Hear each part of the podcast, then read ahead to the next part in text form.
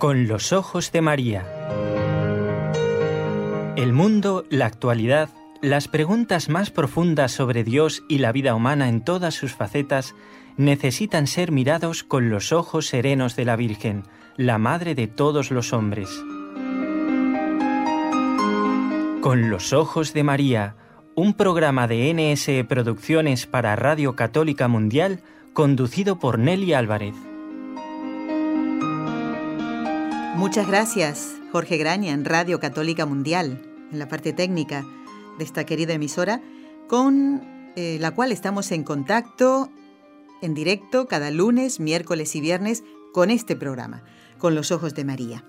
Y los martes, eh, Jorge Graña también se comunica con el equipo NSE, pero eh, que está en Buenos Aires, no en Barcelona como nosotros, para hacer solo El Amor Crea. Y aprovecho para hacer la propaganda completa.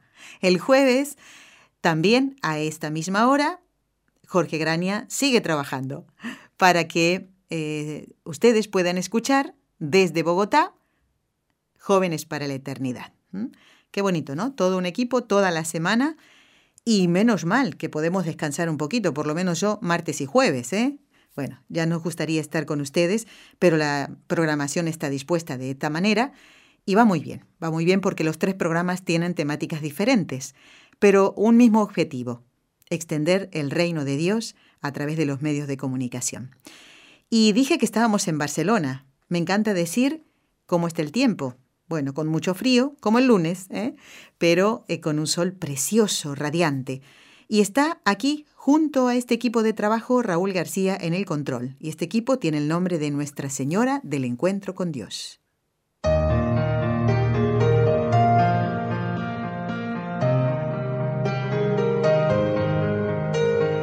Lo habíamos prometido, les habíamos dicho que no se perdieran el programa de hoy. El de lunes estuvo estupendo, ¿eh? ¿Y mm, por qué? Bueno, porque Hoy vamos a continuar conociendo la historia de María Eugenia Fenolio, que sería después la gran artista Eva Lavalier. Y quiero comenzar el programa con una frase de San Juan Pablo II, que tiene mucho que ver con lo que vamos a escuchar. Decía el Papa allá por el año 1987, no se nace santo. Uno se hace santo mediante un fatigado y metódico camino de conversión, de penitencia y purificación. Pues es lo que vamos a comprobar en este relato. La vida real, esta es una historia real, la de Eva Lavalier. Un trabajo que hicimos ya hace bastantes años con la colaboración de Arturo Méndez, colaborador de muchos años de nuestro equipo de trabajo, ahora él está muy mayor, es el padre de Alfonso Méndez, aquel que nos hablaba de los artistas que se convirtieron, ¿se acuerdan? En la serie que hicimos de conversiones, cuando hablamos de la conversión de Gary Cooper, ¿de quién más habíamos hablado? De Ale Guinness también, ¿no? Pues Alfonso es el hijo del señor Méndez, que es el que relata la vida de Eva Lavalier. ¿Y quién es el personaje principal? Pues nuestra querida Esperanza San Martí. Ella hizo de Eva Lavalier. ¿Y qué es lo que vamos a escuchar? Vamos a centrarnos en un año muy importante para la cristiandad y para la humanidad, el año 1917. ¿Le suena? Vamos a ver qué hacía Eva Lavalier en este año. Eh, vamos a ver cómo transcurre su vida, ¿Qué pasa después de, ese, de esos primeros pasos en su conversión? Porque llevaba una vida muy desordenada. ¿Qué pasa, ¿Qué pasa con ese hijo que tuvo fuera del matrimonio? ¿Tenía que desentenderse? No. ¿Descubre ella su vocación? ¿Encuentra el camino que Dios quiere para ella, la misión de ella en este mundo? Vamos a escuchar el capítulo número 3 de Ahora soy feliz. ¿Y por qué? Porque eh, este mes de noviembre que estamos viviendo comienza cada año con la solemnidad de todos los santos. El Papa Juan Pablo II decía que uno no nace santo, y es una gran verdad, porque es un camino difícil. Nos encontramos completamente solos. Dios y mi alma, mi alma y Dios. Es un camino de conversión que comporta una renuncia. Renuncia a todo aquello que me aleja de Dios. Vamos a ver cómo transcurre la historia de Eva Lavalier en este Ahora soy feliz, capítulo número 3.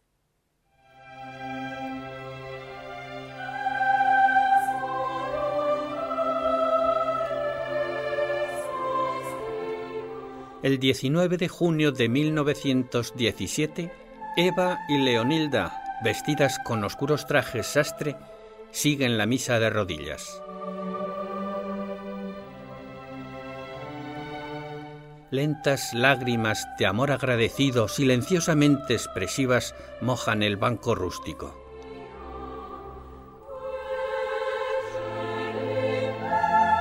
Cuando llega el momento del Domine non sum dignus, ambas estremecen.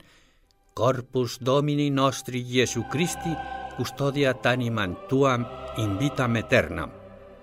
La generosidad eucarística es sencilla en su inconmensurable grandeza.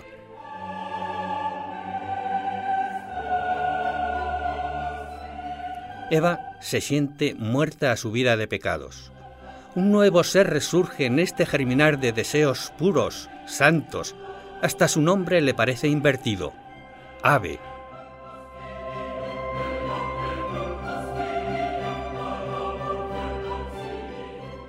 Algún tiempo después, Leonilda, recordando el acontecimiento, dirá, Eva no parecía de este mundo.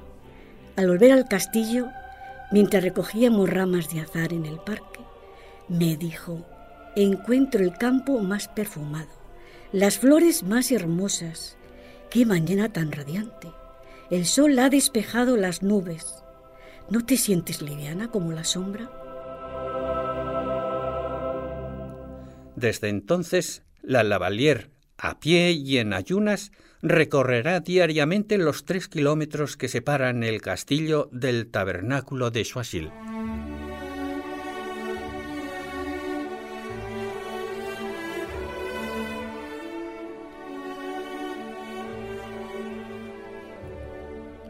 Señor cura, ¿qué debo hacer ahora?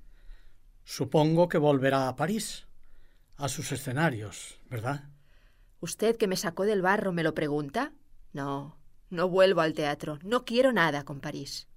Pero el teatro bien llevado no es malo. Perdone, padre. En la clase de teatro que yo cultivo es imposible ser buena. Estoy decidida a romper con todo. Quiero vivir exclusivamente para Jesucristo. ¿Y su estreno en América?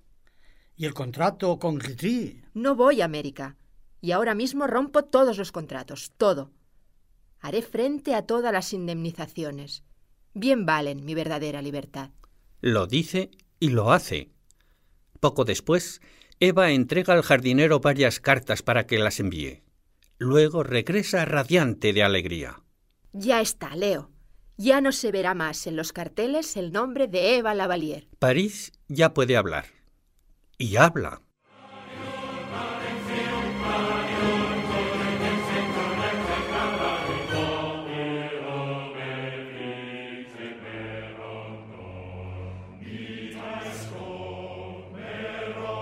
¿Qué le ha sucedido a Eva Lavalier? No recibe a nadie, no contesta cartas, no acepta invitaciones.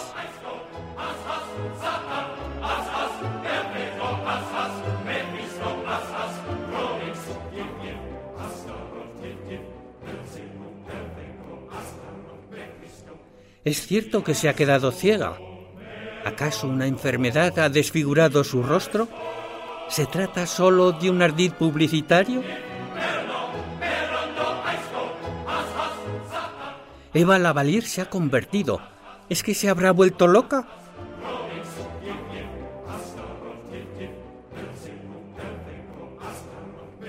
Y la artista, más estrella ahora que nunca, continúa pensando, para mayores cosas has nacido, Lavalier.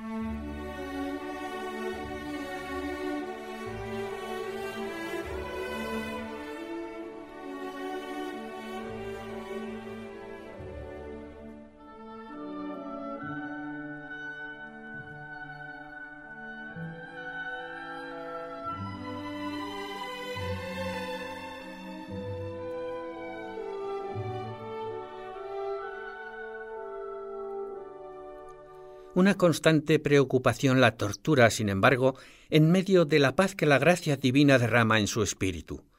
La responsabilidad de ser madre de un hijo cuya juventud es viciosa y depravada. Eva descuidó totalmente la infancia de ese hijo. Más tarde, su adolescencia, sin guía y sin freno, culminó en tremenda deformación moral. Cosecha hoy lo sembrado entonces.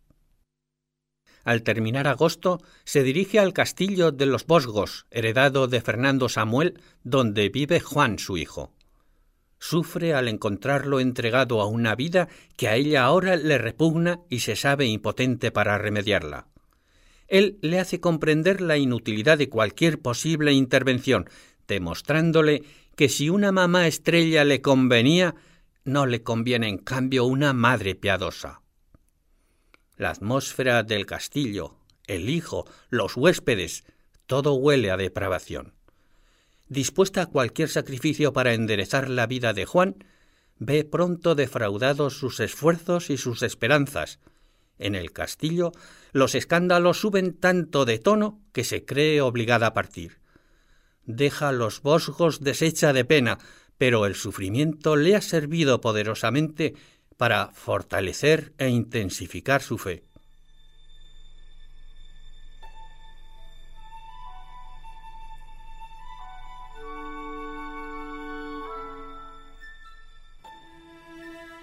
En septiembre se dirige de nuevo a Chanchos-sur-Fasil. Se encuentra con que el administrador se opone a renovarle el contrato de alquiler a causa de los ruidosos comentarios que la preceden. ¿En dónde me instalo entonces, señor cura? Mientras el convento al que aspiro no se abra, no debo habitar mis casas de París. El padre Chastaignet reflexiona. Yo no creo que su meta sea el convento. Si lo fuera, Dios lo manifestaría de algún modo. Hay en usted humilde espíritu de sacrificio, generosidad y tal vez vocación religiosa, pero tiene un hijo que no puede abandonar. Lo repito, Espere usted hasta que se pronuncie Dios. ¿Esperar? Dígame dónde, señor cura. En Lourdes. ¿Qué le parece? En la ciudad de la Virgen. El hambre de ascetismo que se despierta en la que fue mundana le hace ver el convento como una ancla segura para su barco sin rumbo. El padre Chasteñe, en cambio, intuye que Eva deberá andar mucho tiempo con su cruz a cuestas por este dificultoso mundo que impone a veces a quien lo menosprecia mayores sacrificios que el más severo monasterio. En octubre de 1917, Eva se dirige a París para liquidar el pasado e instalarse en Lourdes. Está resuelta a destruirse a sí misma para reconstruirse, a poner cimientos sólidos a su deseado porvenir de Carmelo. Eva visita las empresas teatrales para indemnizarlas por los contratos anulados. Ni súplicas ni amenazas hacen mella en su resolución inquebrantable de abandonar el teatro. La ausencia de engaño estético y del perfume favorito asombran a los empresarios. Intrigados, comentan la incomprensible conducta del artista y el perjuicio que les ocasiona a ellos y a ella la cancelación de los convenios. La frase con la cual se despide es todavía más incomprensible. Podéis decir que soy una mujer feliz. Decidlo aunque no lo entendáis, pues os será imposible comprenderlo hasta que os llegue, si os llega, la obra de Dios. Esto es, sinceramente, lo que os deseo. Solo cuando ordena la venta de sus bienes valora Eva la magnitud de su acto. Hartas maravillas había reunido en su suntuosa casa de los Campos Elíseos qué fuerza de fe ha de haber tenido su dueña para abandonar tales riquezas con suspiros de alivio. Eva quiere partir cuanto antes de la ciudad donde se asfixia. No ha vuelto a su casa para negociar sus bienes, sino para despojarse de ellos. Leonilda, vende hasta los zapatos y las medias. Todo, todo.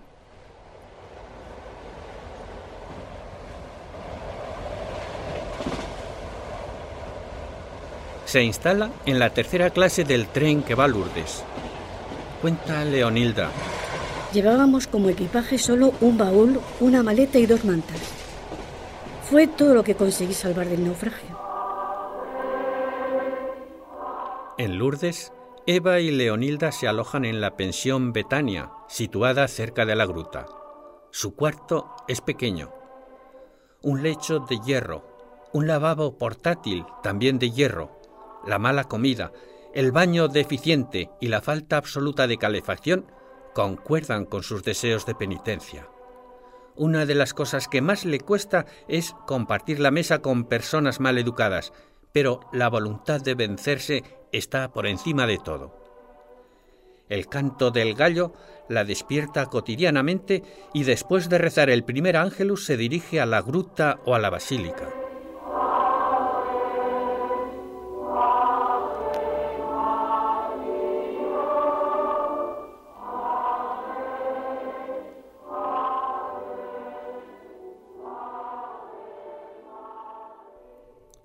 Distribuye sus horas entre prácticas piadosas, el estudio de la religión y la confección de ropas para los pobres.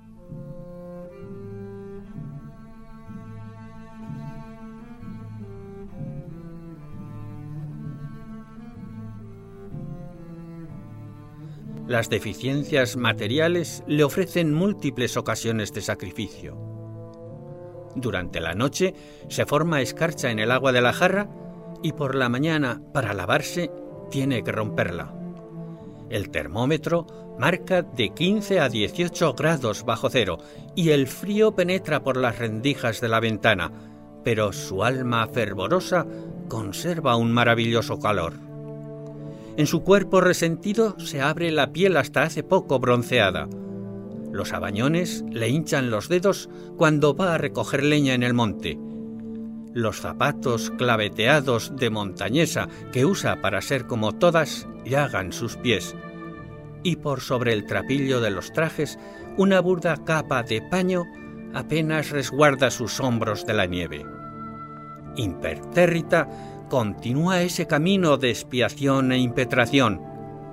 Es justicia, piensa ante cada acto mortificante.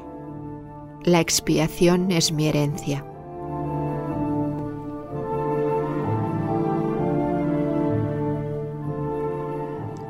El invierno crudo de los Pirineos y las repetidas novenas de baños que ha hecho en el agua helada de las piscinas, implorando su purificación y la conversión de su hijo Juan, unidos a los sufrimientos morales que se prolongan, han dejado en la Lavalier profundas huellas.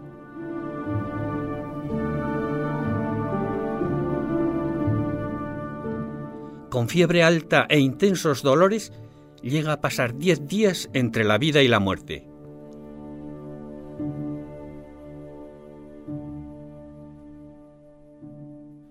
Incluso en su retiro es descubierta por los periodistas que la asedian con sus indiscreciones. Ella responde con un mayor aislamiento.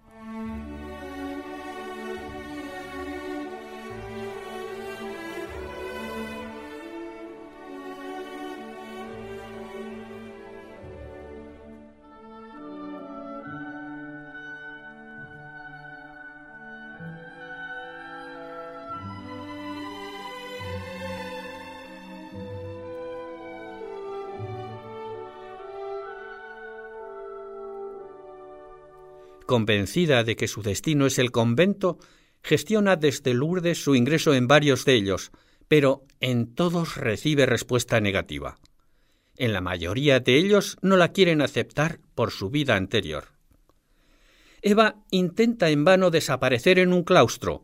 La brújula de Dios le señala un norte de lucha con vientos y tormentas en el mismo mundo que antes la exaltara se siente rechazada y menospreciada de todos.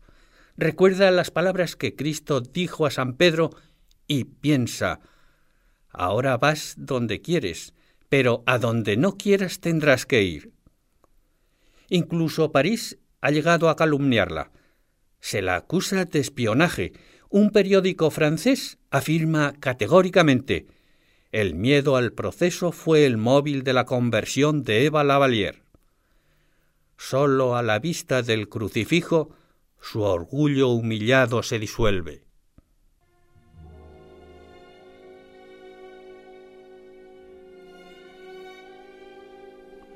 Poco a poco, su vida va haciéndose una dura cruz de sacrificios. Los sufrimientos físicos y morales se cebarán cruelmente en su corazón. Las enfermedades minan su cuerpo, la enteritis que siempre había sufrido se agrava.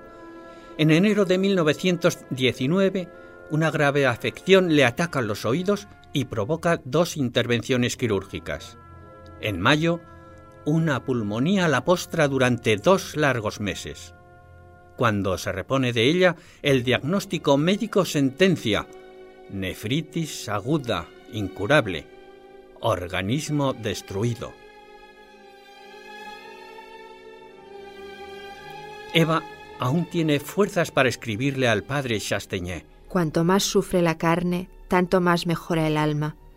Y como los padecimientos son amor efectivo, Nunca hay que decirles basta. Pasa dos años entre dolor y sufrimiento. Con todo, todavía hay en su vida una ansia de heroísmo. Monseñor Lemaitre está organizando en África un centro de enfermeras para secundar en su tarea apostólica a los padres blancos fundados por Charles de Foucault. Eva se ofrece para esta difícil obra pero Dios le rehúsa también la satisfacción de arraigar como misionera. Tres veces ha de retornar a Europa enferma de gravedad, pero en cuanto puede hacer algo, vuelve a su misión. Se hace toda para todos. Elabora pequeñas obras teatrales para las fiestas de hermandad. Su pasado se ríe de ella a carcajadas. Parece decirle, ¿A eso viniste entre infieles? Tú, estrella de la ciudad luz, sirves ahora solo para divertir salvajes.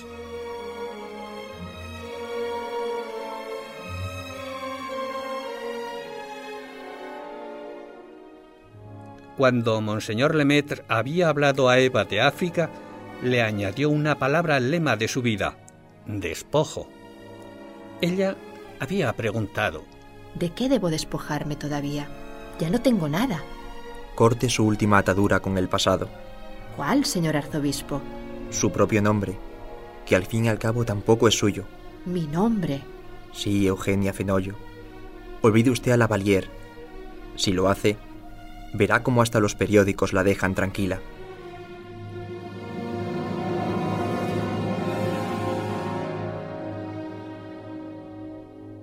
Dejar su nombre Ahora comprende en qué consiste el verdadero desprendimiento. A veces cuesta más cortar hilos sutiles que gruesos cordeles.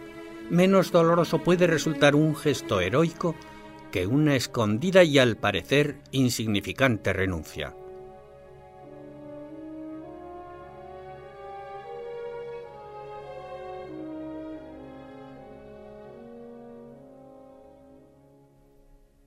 Eva Lavalier ya no tiene nada. Pero, ¿queda algo de Eva? Cierto día, en una de sus visitas caritativas, le regalan un paquete. De vuelta a la misión, lo desata. Es una caja de jabones. Las enfermeras se agrupan curiosas en torno del regalo. En la envoltura de cada pastilla hay un retrato y una inscripción. Inmejorables para el cutis, usados por la artista Eva Lavalier. Una de las enfermeras la mira. Señorita Fenolio, ¿cómo se le parece ese artista? Eva no responde. Envuelve tranquilamente los jabones, pero le brillan los ojos humedecidos y en la boca tiene sabor amargo de lágrimas.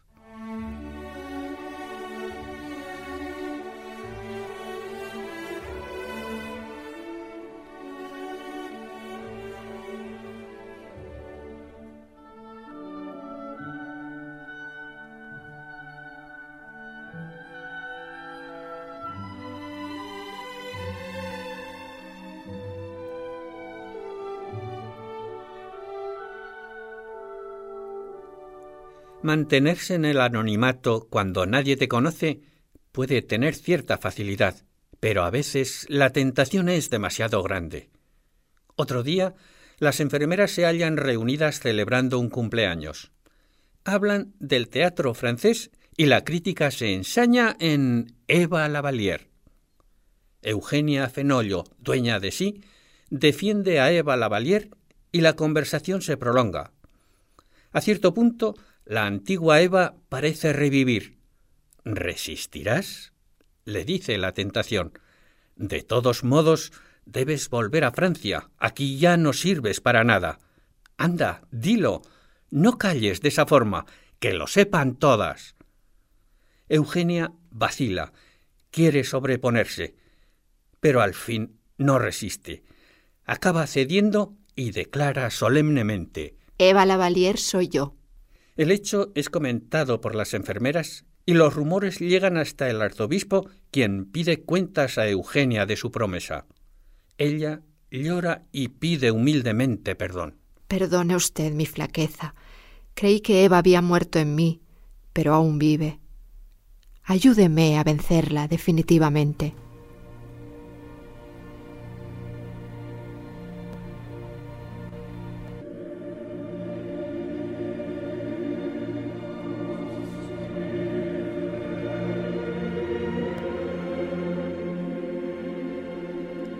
Una semana después de este episodio, el sufrimiento ha reducido a Eugenia Fenollo, según sus mismas palabras, a estado de piltrafa. Debe regresar definitivamente a Francia. ¿Qué querrá el Señor de ella? Claustro no. Apostolado directo no. Entonces, ¿qué?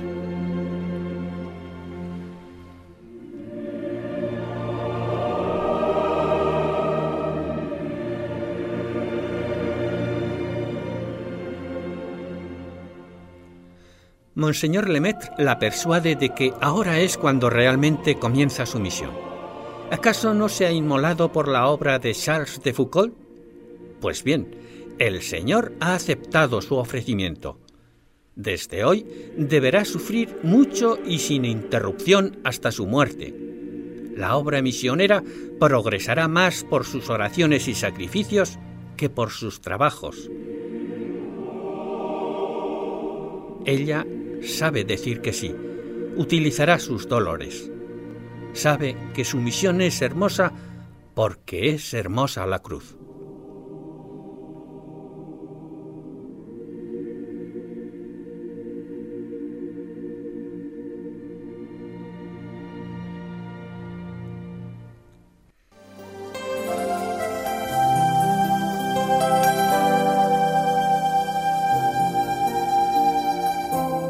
Estás escuchando en Radio Católica Mundial el programa Con los Ojos de María, en vivo y en directo, presentado por el equipo Nuestra Señora del Encuentro con Dios desde Barcelona.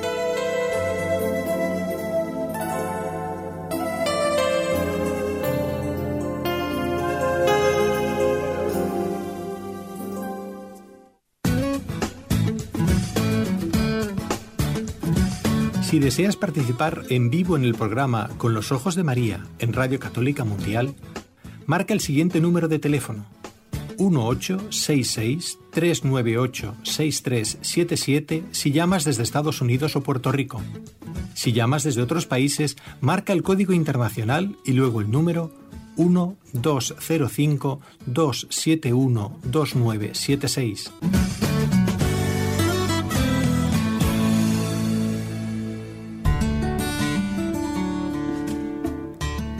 Intención de oración del Papa Francisco para el mes de noviembre. Por los cristianos de Asia, para que dando testimonio del Evangelio con sus palabras y obras, favorezcan el diálogo, la paz y la comprensión mutua, especialmente con aquellos que pertenecen a otras religiones.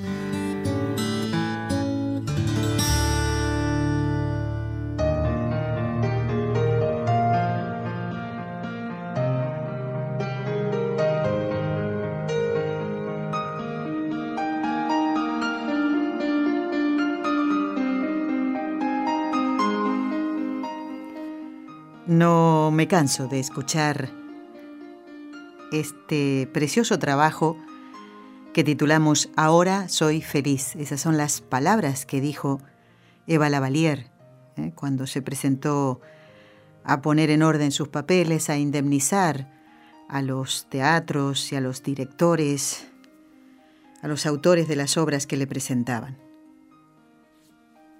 Qué renuncia, ¿eh? Tenemos que sacar la enseñanza para nuestra propia vida después de escuchar la de Eva Lavalier. ¿Cuál es nuestra vocación? ¿Ya la descubrimos? ¿Y cómo descubrirla? ¿Metidos en una discoteca? ¿En medio del ruido?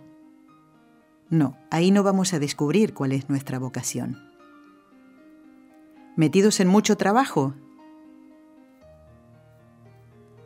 ¿Y, ¿Y eso qué? ¿Trae dinero a casa? Sí. Pero todo ese trabajo en el que te enfrascas día a día, que es mucho, y que además pides que te den más trabajo para tener más dinero, ¿te has, te has puesto a pensar si te queda tiempo para estar con tu familia, con tu esposa, con tus hijos si los tienes? ¿Has puesto en una balanza todo ese trabajo que te da mucho dinero y la familia, que es tu vocación y que Dios te ha encomendado y que tienes que cuidar, empezando por tu esposa, por tu esposo? ¿Vale la pena sacrificar la felicidad de tu familia por tanto dinero? Nos tiene que hacer pensar esta vida, la de Eva Lavalier. ¿Somos responsables de los hijos que hemos traído al mundo? Fíjense si prestaron atención el dolor de esta mujer al ver a ese hijo del que no se preocupó nunca y que ahora está cosechando lo que sembró sin educación, sin valores, ese hijo en el vicio. Y, y nosotros, si tenemos un hijo en estas condiciones, ¿nos hemos puesto a pensar si les hemos enseñado valores? Tal vez tenemos un niño pequeño, pues este es el momento para comenzar. Porque después vienen las quejas, ¿no? Pero ¿cómo me ha salido así? ¿Qué hijo más rebelde? qué maleducado. ¿Y yo le he enseñado los valores? ¿Le he hablado de la fe? ¿Le he hablado de Dios? ¿De las virtudes? ¿Y de cómo evitar el pecado? A Eva Lavalier solo le quedó rezar por ese hijo. Tal vez a nosotros también, pero no dejar de hacerlo, porque Dios escuchará nuestra oración. Y el otro punto que quería del que quería hablar es de la renuncia. Somos capaces de renunciar a algo para hacer lo que Dios quiere, como en el caso de Eva Lavalier, renunciar a su fama de gran artista de teatro y nada menos que en Francia, por agradar a Dios, porque sabía que ese teatro hacía pecar a las personas. Nosotros tal vez no seamos artistas de teatro, ni mucho menos famosos, ¿no? Pero esa amistad que tengo con cierta persona, ¿me lleva a Dios o me lleva a ofenderlo? Ese amigo o esa amiga o esa persona con quien tengo una relación, ¿me ayuda a ir a Dios? Para amar a Dios hay que hacer renuncias y a veces mm, cosas que cuestan mucho, como a Eva Lavalier, que le costó. ¿eh? Que esto nos quede, nos quede en la mente, a ver, de sacar de esto que escuchábamos nuestra enseñanza para nuestra propia vida. Todos podemos cambiar, todos podemos ser santos. Y recurrir siempre a la confesión. Ya lo ven cómo empezó el capítulo. Ella recibe la Eucaristía, pero se preparó con una buena confesión. Y era realmente sentirse feliz, y a partir de ahí empieza lo que se llama el tiempo de la purificación. Esta mujer va perdiendo sus encantos, aquello que hizo que tantos hombres pecaran, y va poniéndose muy mal. Pierde toda su dentadura, esta mujer que olía muy bien porque gastaba dinero en perfumes, pues fue renunciando a todo eso. ¿Por qué? Por la auténtica felicidad. ¿Y nosotros? ¿Qué caprichitos tenemos? ¿Qué es aquello que aquello que nos hace ofender a Dios. ¿Mm? Recordemos la frase del miércoles pasado, aquella que queríamos que nos diera vueltas en la cabeza. Si ellos han podido, es decir, los santos, ¿Por qué yo no? ¿A qué tengo que renunciar para agradar a Dios? Hace falta una gran fuerza de voluntad. Y por supuesto la gracia de Dios, porque solo no podemos.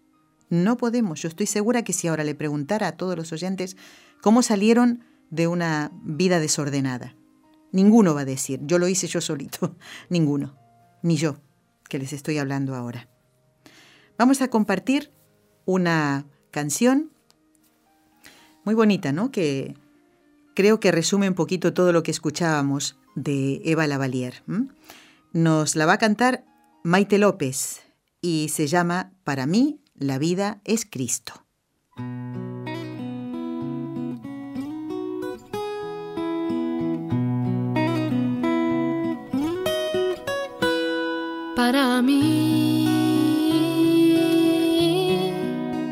La vida es Cristo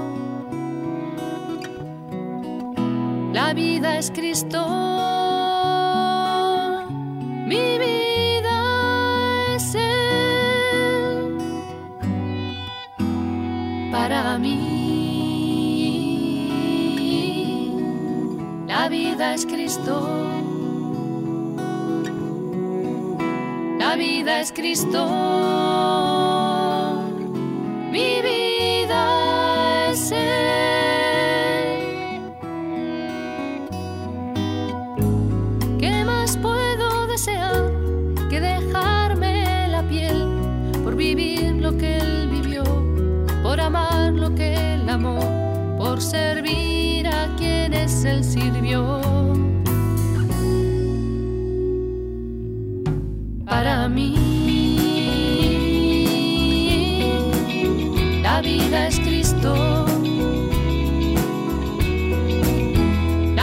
Vida es Cristo.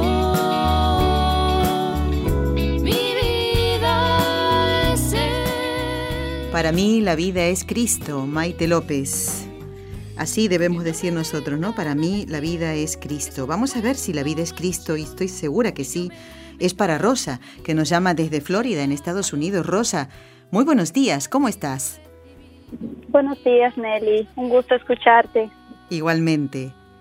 Rosa, este, eh, ¿qué nos quieres comentar? ¿Has escuchado atentamente la vida de Eva Lavalier en este capítulo número 3 que hemos compartido hoy?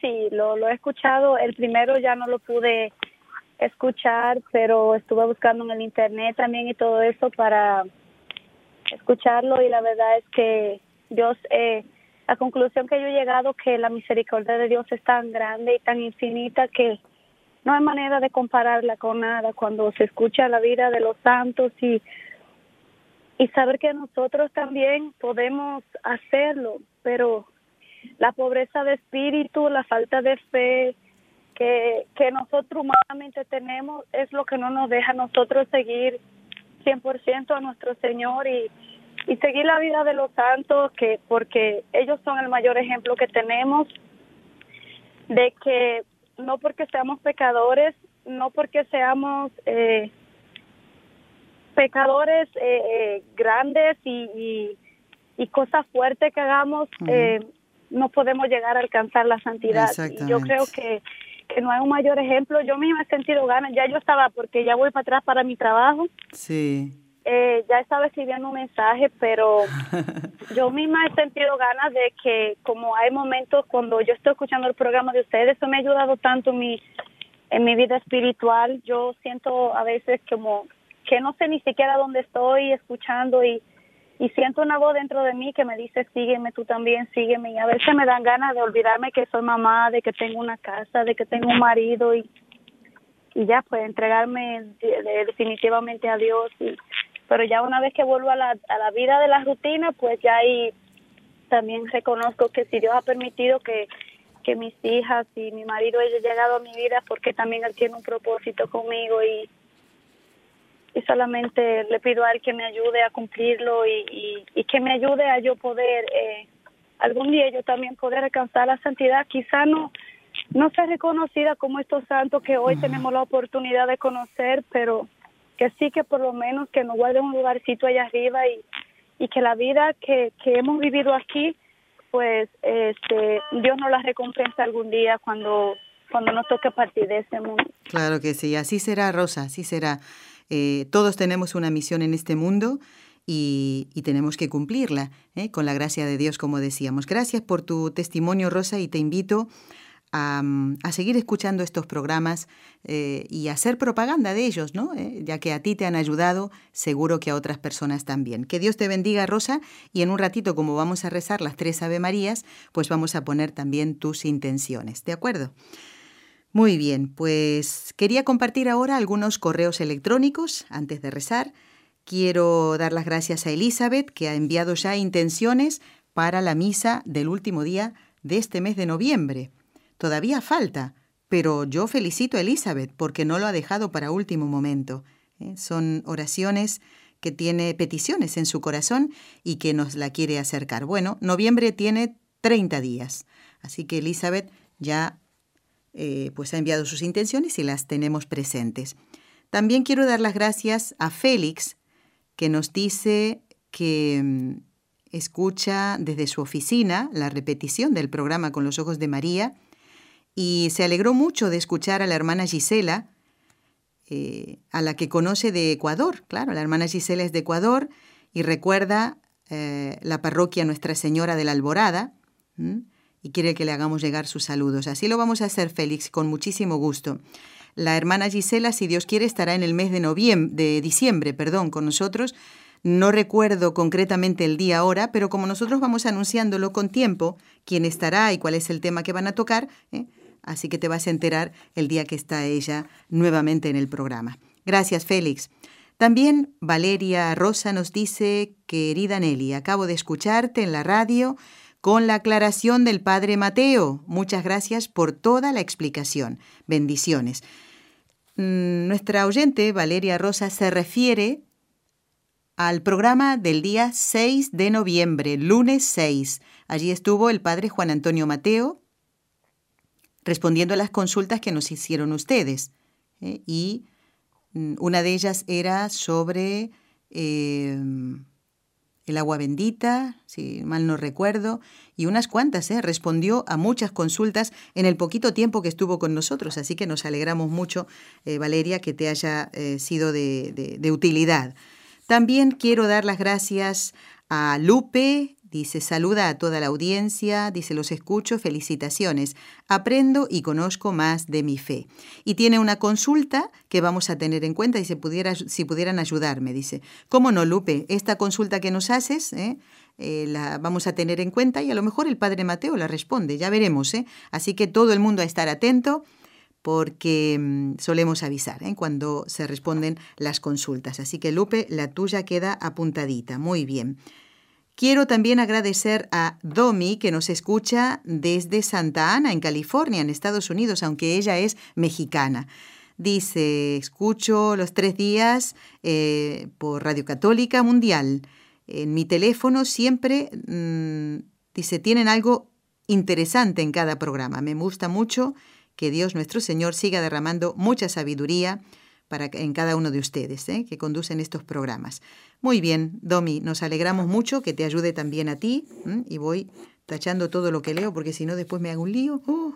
Bueno, y también mmm, quiero agradecer a Andrés Román de Lima, Perú, que ha vuelto a escribir después de bastante tiempo, cosa que me alegra. Dice, estimada familia, nuevamente con ustedes, y nos envía él unas fotos de la procesión de San Judas Tadeo en, la iglesia de San Francisco de Asís, en Lima, Perú. Unas fotos impresionantes. ¿eh? Y mm, nos dice que su esposa es profesora, ¿eh? porque siempre nos pide oraciones, él por su familia también. Y además trabaja en una editorial y que le acompaña sus trabajos pastorales. Esto es muy importante, Andrés. Los esposos tal vez tengan profesiones diferentes, inclusive trabajos diferentes, horarios diferentes, pero qué bonito que compartan los trabajos en bien de, de la Iglesia y a favor de, de los hermanos que necesitan nuestra ayuda. Y Andrés siempre fue un eh, enamorado de las historias de los mártires y dice, qué bello cuando hablan de los mártires. Se refiere al programa que hicimos el lunes pasado con el padre Jorge López Teulón, que a mí me gustó muchísimo. ¿eh? Dice, me motivan a seguir adelante y me recuerda al hermano Federico. en paz descanse y en gloria esté, ¿eh? que ya nos dejó eh, justamente en el año 2013, Andrés, mm, unos días antes de esa gran beatificación en Tarragona, de 500 y algo de mártires. ¿eh? Dice, animo a todos, a otros hermanos a trabajar para el Señor. Nos estamos preparando para la visita del Papa contra viento y marea. Hay muchos contratiempos, pero sigamos al encuentro del pastor. Muy bien, Andrés, muchísimas gracias por este mensaje. ¿Y qué les parece si ahora rezamos? ¿Mm? Vamos a pedirle a Raúl que vaya poniendo despacito la música que nos acompaña en el rezo de estas tres Ave Marías que venimos haciendo por la santificación de los sacerdotes. Los sacerdotes necesitan nuestra oración y vamos a pedirle a nuestra Madre, la Virgen Santísima, que los tenga en su corazón. Ella que es la Madre de Jesús, a quien deben imitar los sacerdotes. En el nombre del Padre, y del Hijo, y del Espíritu Santo. Amén. María, Madre mía, por el poder que te concedió el Padre, libra a todos los sacerdotes de caer en pecado. Dios te salve María, llena eres de gracia, el Señor es contigo. Bendita tú eres entre todas las mujeres, y bendito es el fruto de tu vientre, Jesús. Santa María, Madre de Dios, ruega por nosotros pecadores, ahora y en la hora de nuestra muerte. Amén.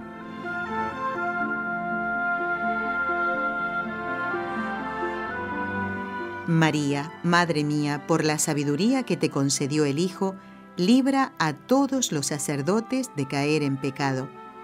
Dios te salve María, llena eres de gracia, el Señor es contigo. Bendita tú eres entre todas las mujeres, y bendito es el fruto de tu vientre, Jesús. Santa María, Madre de Dios, ruega por nosotros pecadores, ahora y en la hora de nuestra muerte. Amén. María, Madre mía, por el amor que te concedió el Espíritu Santo, libra a todos los sacerdotes de caer en pecado. Dios te salve María, llena eres de gracia, el Señor es contigo. Bendita tú eres entre todas las mujeres, y bendito es el fruto de tu vientre, Jesús. Santa María, Madre de Dios, ruega por nosotros pecadores, ahora y en la hora de nuestra muerte. Amén. Dios Padre Todopoderoso, por intercesión del Inmaculado Corazón de María, te pedimos la santidad de los sacerdotes del mundo entero.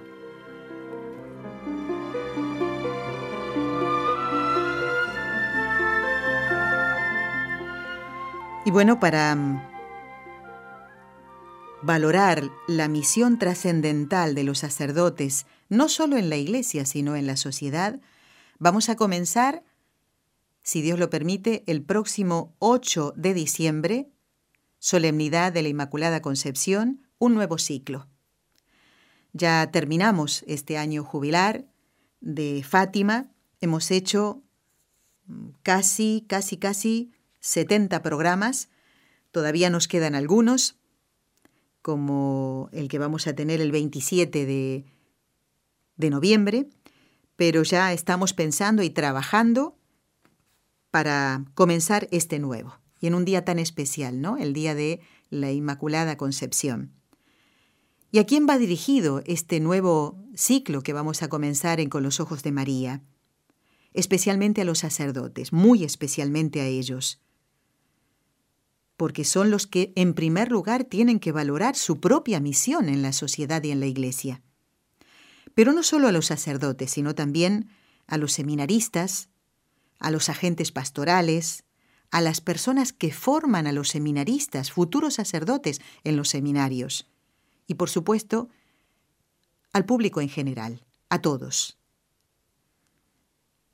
Y bueno, en estos programas, que serán muchos, habrá entrevistas, testimonios, biografías de sacerdotes. Mm, y bueno, posiblemente, posiblemente vaya a haber un concurso, estamos trabajando todavía en ello, ¿eh? y vamos a tocar muchísimos temas relacionados con el sacerdocio. Las distintas vocaciones, la santidad sacerdotal, los santos patronos de los sacerdotes, ejemplos, virtudes sacerdotales, heroísmos sacerdotales. Y no podemos dejar de hablar de la liturgia. Así que vamos a hablar también de los deberes de los sacerdotes y de los poderes que el Señor ha puesto en sus manos.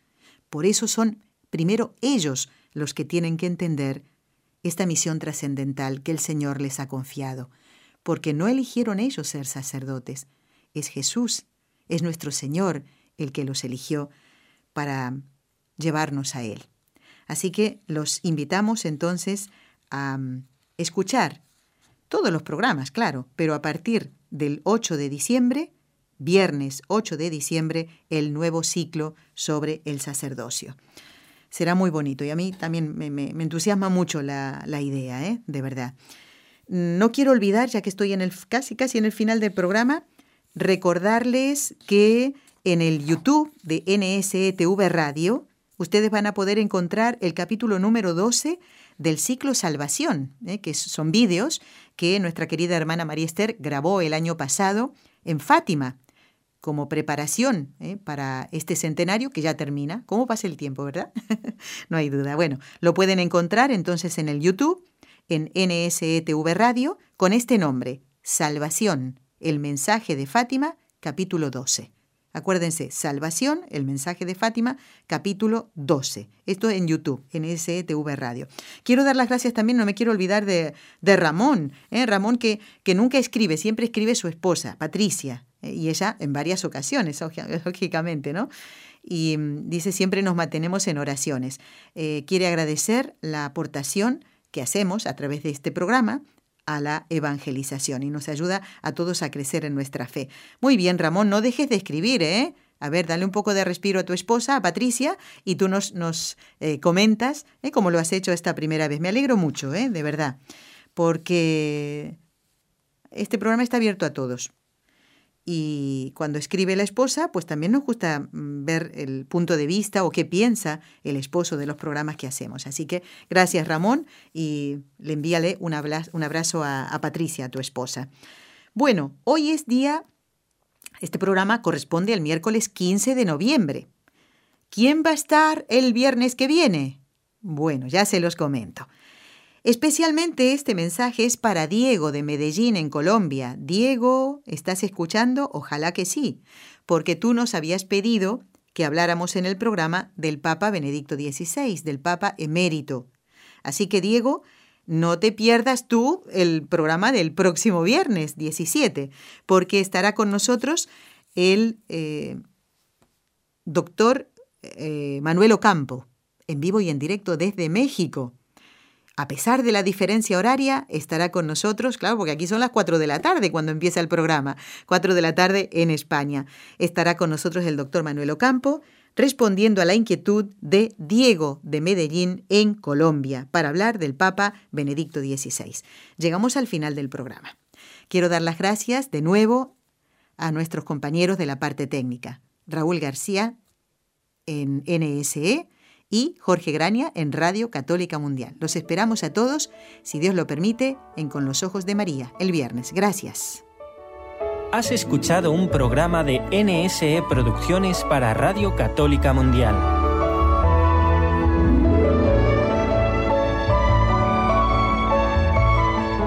¿Quieres conocernos? Escríbenos al correo electrónico con los ojos de María arroba.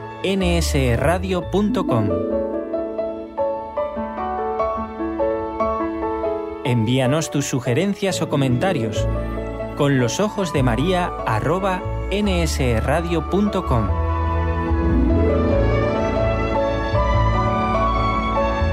Te esperamos.